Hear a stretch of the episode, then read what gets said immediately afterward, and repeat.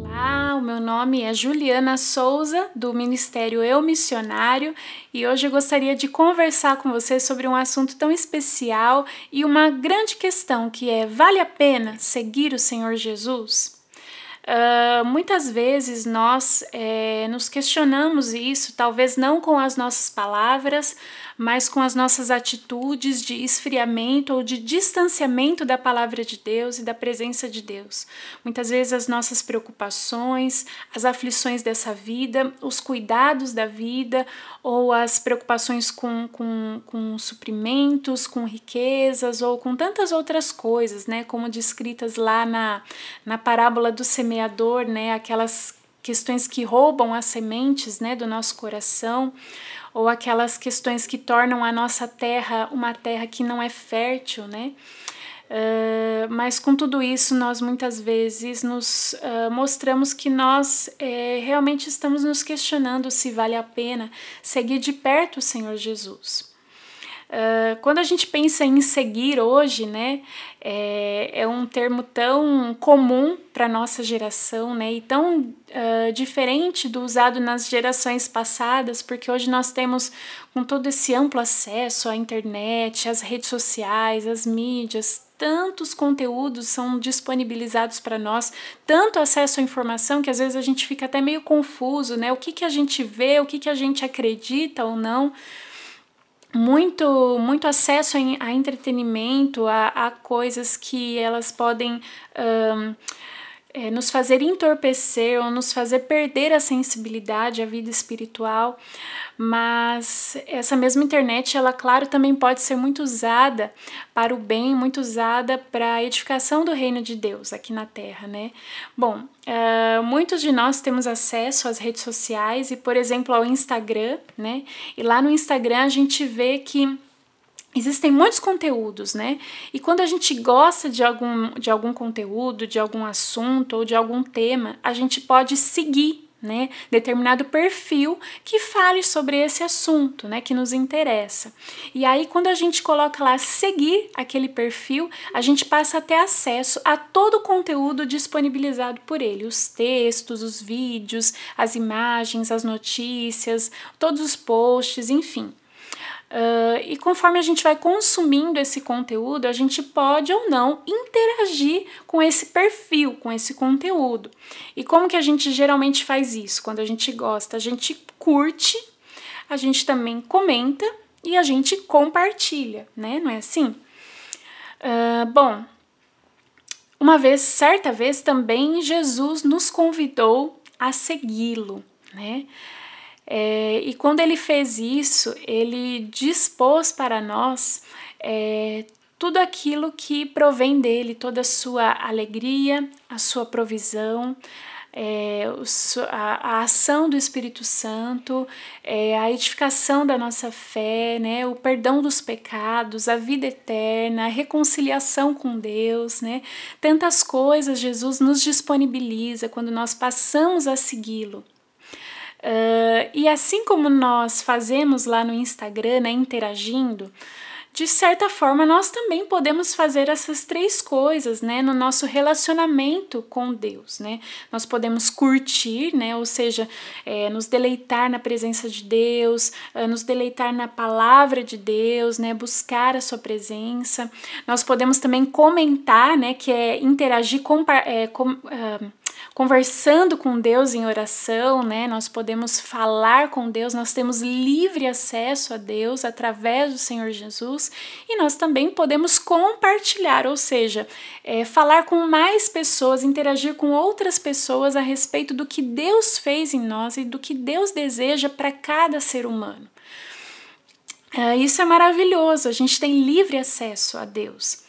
Uh, mas a partir do momento que nós seguimos ao Senhor Jesus, nós temos acesso a todos os seus benefícios e a todas as suas bênçãos e também temos acesso a, ao kit completo, ao pacote completo, né?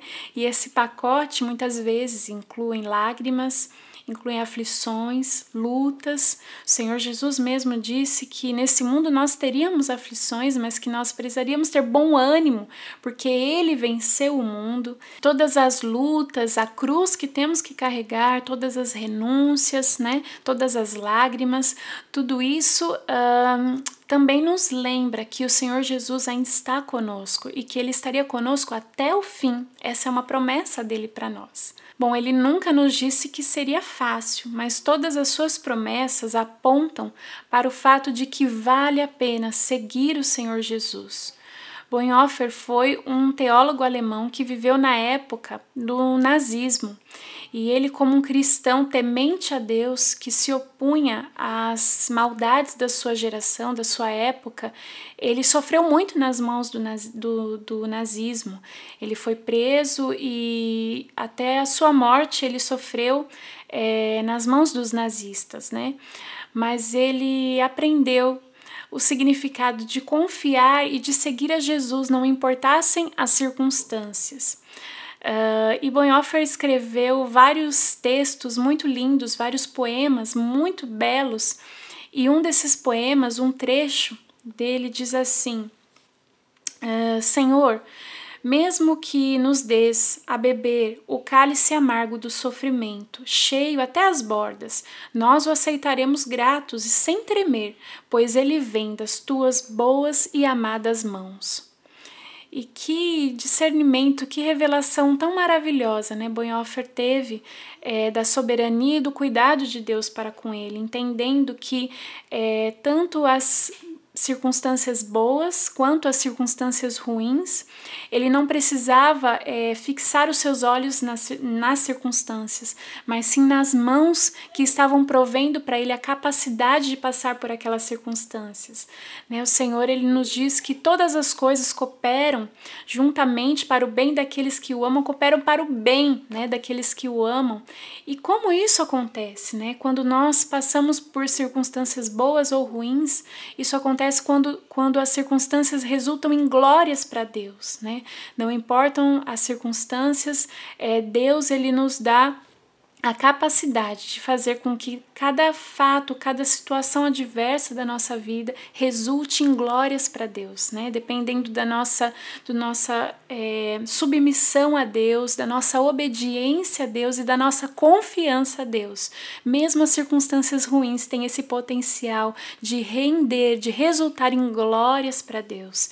E esse é o, é o, é o, o ponto aqui que Bonhoeffer uh, fala, né? Que ele não olhava para as mas para as bondosas mãos. E essas mãos não mudam, elas são bondosas, elas são amorosas, e essas mãos, ainda que ela nos oferte, que elas nos ofertem o cálice de um sofrimento, um cálice de lágrimas, elas são bondosas, elas são amorosas.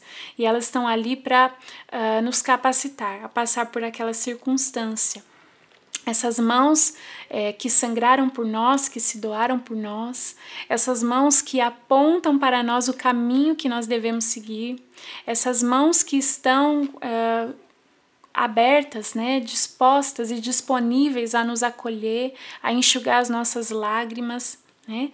Essas mãos estão disponíveis a nós para nos trazer consolo, nos trazer conforto, mesmo nos momentos difíceis. Uh, e na palavra do Senhor, lá em Apocalipse 2, é, quando Jesus ele dirige a João algumas cartas né, que ele deveria enviar é, para as igrejas da sua época, é, e uma das cartas, que é a carta à igreja de Esmirna, lá no capítulo 2, no, no final do versículo 10, uh, Jesus diz assim para a igreja de Esmirna: Seja fiel até a morte, e eu lhe darei a coroa da vida. Essa é a maior, a maior promessa esse é o maior presente que Jesus pode nos ofertar. E ele continua: Aquele que tem ouvidos, ouça o que o Espírito diz às igrejas. O vencedor, de modo algum, sofrerá a segunda morte. Nesses tempos que nós temos vivido, de tanto lamento, de tanto luto, de tantas dores, precisamos, irmãos, nos apegar a essa verdade. De que o Senhor não nos fará sofrer a segunda morte, de que o Senhor tem para nós reservado a coroa da vida e que nós precisamos ser fiéis, sermos fiéis a Ele até a morte. Né? Essa é a promessa que o Senhor nos dá e essa é a garantia que o Senhor nos dá de que Ele não nos abandona, de que Ele não nos desampara.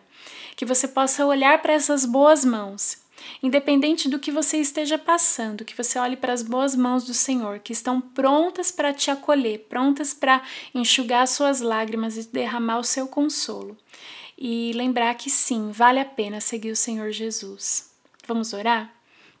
Querido Deus, muito obrigada pelo teu amor, muito obrigada pela tua palavra que sempre nos direciona para mais perto de ti. Senhor, é, quantos de nós estão passando por aflições terríveis, Senhor? Quantos de nós estão passando pelo vale da sombra da morte, Senhor? Ó Deus, e o Senhor acolhe as nossas dores, o Senhor acolhe as nossas lágrimas, as nossas inquietações e os nossos questionamentos, Senhor. O Senhor não entra em crise com as nossas crises, Pai, mas nesse momento nós queremos nos render a Ti, nos render à Tua soberana vontade, Senhor, e pedir que o Senhor venha nos trazer, Pai, o encorajamento necessário, Pai, a clareza necessária, Senhor, para que nós possamos continuar a Te seguir, não importa, Senhor, quão estreito seja esse caminho, essa porta, mas ela nos conduz à vida eterna. Senhor, que o Senhor nos capacite a sermos fiéis, para que possamos um dia receber aquela tão linda coroa que o Senhor preparou e reservou para nós, para estarmos habitando continuamente na tua presença por toda a eternidade. Senhor, ser com cada um dos meus irmãos, Pai. Em nome de Jesus. Amém. Que Deus te abençoe muito grandemente e Deus te dê um dia cheio da presença dele. Fica com Deus, um abraço.